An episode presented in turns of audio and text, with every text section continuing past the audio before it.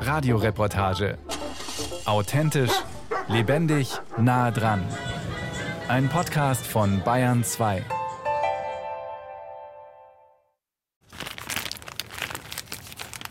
Bei Sibylle Geitel und ihrem Mann kommt in einer Woche eine mittelgroße Tüte voll Verkaufsverpackungen zusammen. Abfall für den gelben Sack. Ein Joghurtbecher, eine Waschmittelflasche. Was ist das hier unten? Ah, Burrata, auch im Töpfchen. Und hier sehe ich, das hat mein Mann reingeworfen. Der hat oben diesen Deckel, oder diesen Zwischendeckel noch draufgelassen. Sibylle Geitel zieht den Deckel aus Kunststofffolie von der Plastikschale ab. Ich glaube, dass es besser ist, wenn man das nochmal trennt, weil das meistens verschiedene Kunststoffe sind. Also ich gehe dann teilweise nochmal den Müll sogar durch und arbeite nach. Ah ja, hier ist, da waren Kräuter eingepackt, direkt vom Asiamarkt. Und äh, hier sehe ich, hier ist jetzt so ein Papierschild drauf und das würde ich jetzt noch ausschneiden. Aufkleber auf Käse, Wurst oder Salatverpackungen. Bevor sie den Kunststoffmüll wegbringt, schneidet Sibylle Geitel solche Etiketten mit der Schere aus. Ja, ich habe irgendwo gelesen, glaube ich, dass solche Papierschilder im Prinzip den, den Recyclingprozess stören. Knapp zehn Aufkleber liegen auf dem Terrassenboden. Auch die anderen Verpackungen geht sie sorgfältig durch und zerlegt sie in ihre Einzelteile. Das ist ihr wichtig. Aber ist es diese Mühe wert? Es wäre übertrieben zu sagen, damit quasi tut man der Umwelt einen großen Gefallen. Aber ich finde, jeder Schritt zählt und ich weiß, dass ich damit nur einen ganz kleinen Beitrag leisten kann. Bei mir fällt ja trotzdem Plastikmüll an. Wäre viel besser, wenn gar keiner anfiele. Aber wenn dieser Müll schon ist, dann würde ich es gerne wirklich so, so sortenrein wie möglich versuchen. Um Müll möglichst zu vermeiden, kauft Sibylle Geitel regelmäßig im Unverpacktladen ein. Trotzdem entsteht in ihrem Alltag Plastikabfall. Wie viel kann die richtige Mülltrennung tatsächlich zum Umweltschutz beitragen?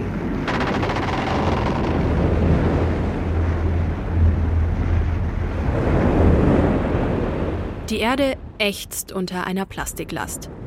Riesige Müllteppiche schwimmen auf den Ozeanen, noch größere Mengen schwimmen unter der Oberfläche, verteilen sich auf Meeresböden und Küsten.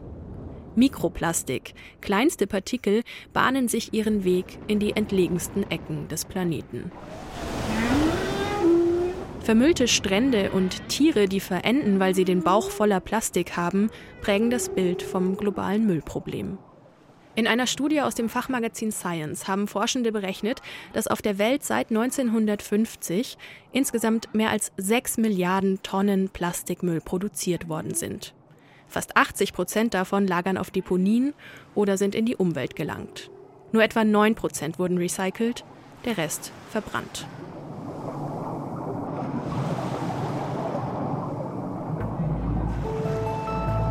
Und in Deutschland? Hier gibt es seit 2005 quasi keine Deponien mehr. Verpackungsmüll wird entweder recycelt oder verheizt in Kraftwerken und der Industrie. Zwar exportiert Deutschland weiterhin Müll ins Ausland, aber die Mengen gehen deutlich zurück. Laut Bundesverband der deutschen Entsorgungs-, Wasser- und Rohstoffwirtschaft war es 2021 ein Drittel weniger als im Vorjahr. Hauptabnehmer sind nicht mehr China oder Malaysia, sondern die Niederlande und die Türkei. Und Bundesumweltministerin Steffi Lemke will Plastikmüllexporte künftig so gut wie ganz verbieten.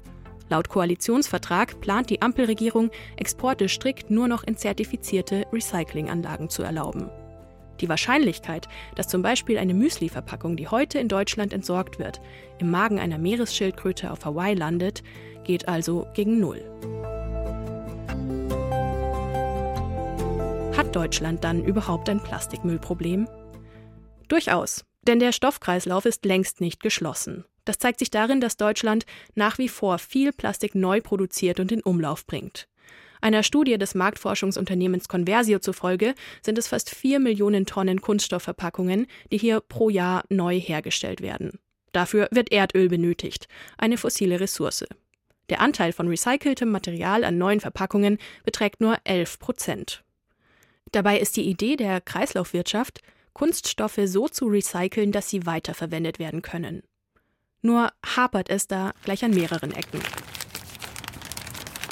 Zurück zu Sibylle Geitel. Obwohl sie sehr auf Mülltrennung achtet, bereiten ihr manche Dinge Schwierigkeiten. Sie hat eine dreieckige Verpackung von einem Sandwich in der Hand. Ah, ja, das geht natürlich gar nicht. So, das ist hier auch eine, würde sagen, so eine Kartonverpackung, auch wieder mit einer, einer Folie. Auch wieder mit auf. Ach, ja, so, was macht man jetzt damit? Da sind zwei Aufkleber, Kartonverpackung. Ich würde es jetzt trennen, äh, aber dieser kleinen Menge würde ich mir jetzt, glaube ich, da nicht die Mühe machen, da nochmal das Etikett abzuschneiden. Mhm. Wenn sie die Sachen nach bestem Gewissen getrennt hat, bringt sie den Müll zum Container. Während in anderen bayerischen Kommunen die Verpackungen mit dem gelben Sack oder der gelben Tonne abgeholt werden, müssen die Münchner zur Wertstoffinsel gehen, wo neben Glascontainern auch einer für Verkaufsverpackungen steht. Dieses Sammelsystem führt dazu, dass in München überdurchschnittlich viel recyclingfähiges Material über den Restmüll entsorgt wird. Sibylle Geitel nutzt das Müllwegbringen für kleine Spaziergänge, wenn sie im Homeoffice arbeitet. Okay, jetzt sind wir am Container. So, genau, der heute erfreulich leer und aufgeräumt ist. Manchmal stehen hier wirklich so ganze Säcke und auch irgendwelche alten Waschbecken etc. Heute ist es sehr aufgeräumt und ja, scheint gerade gelernt worden zu sein. So. Sie stopft ihre Tüte durch die kleine runde Öffnung. Ganze Verpackungsmüll einer Woche. Hoffentlich gut aufbereitet in den Container. Und dann? Das System gelber Sack gibt es seit gut 30 Jahren. Ende der 80er Jahre sah sich die Politik gezwungen, etwas gegen wachsende Müllberge und Umweltverschmutzung zu unternehmen. Die Idee? Verpackungsabfall aus Plastik und Metall sollte getrennt gesammelt werden. 1990 wurden deshalb ergänzend zur öffentlichen Abfallentsorgung die dualen Systeme eingeführt. Das erste und größte ist bekannt als der grüne Punkt. Heute sorgen elf privatwirtschaftliche Unternehmen dafür, dass Verkaufsverpackungen nach Gebrauch einem Kreislauf zugeführt werden. Dem damaligen Bundesumweltminister Klaus Töpfer erschien das als geeignetes Mittel gegen die Müllflut. September 1991. Pressekonferenz mit Minister Töpfer. Ziel ist es und Ziel muss es bleiben, die Kosten der Umweltbelastungen unmittelbar dem Verursacher zuzuordnen und dadurch konkrete Verhaltensänderungen herbeizuführen, also zur Vermeidung, Verwertung und Schadstoffentfrachtung zu motivieren. Seither müssen Firmen oder Händler, die Verpackungen in Umlauf bringen, für den Müll bezahlen, indem sie bei den dualen Systemen Lizenzen kaufen. Indirekt bezahlen das allerdings Verbraucherinnen und Verbraucher durch höhere Preise auf die verpackten Produkte. Und sie haben die Aufgabe und den Aufwand, den Müll anschließend getrennt zu entsorgen. Die dualen Systeme sind dann dafür verantwortlich, dass die Stoffe verwertet werden. Dazu engagieren sie verschiedene Unternehmen. Zum Beispiel die Sortierungsanlage im oberfränkischen Rehau. Hier kommt an, was Leute in umliegenden Regionen im gelben Sack weggeworfen haben täglich über 200 Tonnen Müll. Vorsicht, Vorsicht! Ein LKW, randvoll mit gelben Säcken, lädt Stück für Stück auf einem großen Müllberg ab. Es sind längst nicht nur Verpackungen dabei, auch Zahnbürsten, Plüschtiere, Autoreifen, alte Videokassetten kommen zum Vorschein. Bei der Sortierung entscheidet sich, welcher Anteil des Mülls kann tatsächlich recycelt werden. Stefan Böhme ist der Inhaber des Unternehmens. Sein Ehrgeiz? Ja, wir wollen natürlich möglichst viel rausholen, was wir wieder zurück in den Kreislauf bringen können. Und äh, möglichst wenig übrig lassen am Ende, was dann zwar unter Nutzung der enthaltenen Energie verbrannt wird als Ersatz für Öl oder Gas, aber diesen Anteil wollen wir möglichst gering halten, sondern möglichst viel wieder im Kreislauf führen. Das komplette Gemisch aus Joghurtbechern, Shampooflaschen, Keksverpackungen, alten Schuhen, Gießkannen, Tetrapacks, Plastiktüten und so weiter läuft über ein Fließband in die Anlage. Man kann sich das fast wie in einem Freizeitpark für Kunststoffe vorstellen. Die Fahrgeschäfte wären dann die unterschiedlichen Maschinen. Der Müll wird geschüttelt, gekämmt, gesiebt, in einer großen Trommel umhergewirbelt, von einem Luftstrom angesaugt, Metalle bleiben an einem Magnetband hängen. Immer wieder verheddern sich dabei auch Teile in den Maschinen, zum Beispiel lange Transportschnüre oder die falsch entsorgten Videokassettenbänder. Ja, und jetzt hängt halt der Rest noch da, so lange, bis sich noch mehr dran verfängt und dann müssen wir abschalten und von Hand wieder reinigen. Infrarotstrahlen durchleuchten den Abfall und erkennen, um welche Art von Kunststoff es sich handelt. Etwa Polystyrol, Polypropylen oder Polyethylen in hoher oder niedriger Dichte. Man kennt die Stoffe von den nummerierten Dreiecken aus Pfeilen, die auf Verpackungen gedruckt sind. Nach diesen Fraktionen sortiert das Infrarotlicht aus. Manchmal klappt es gut, zum Beispiel bei einem Waschmittelbeutel. Das ist deswegen eine besonders gute Verpackung, weil es aus einem Material besteht, PELD, und kein großflächiger Aufkleber drauf ist. So kann unsere Maschine genau erkennen, dass es dieser eine Kunststoff und zielgerichtet aussortieren. Je weniger Vermischung, desto besser ist es später fürs Recycling. Doch nur ein Teil der Verpackungen erfüllt das. Materialverbunde, die unterschiedlicher nicht sein könnten wie Papier und Kunststoff, sind immer schlecht. Verbundverpackungen müssen vor dem Entsorgen auseinandergenommen und komplett getrennt voneinander weggeschmissen werden.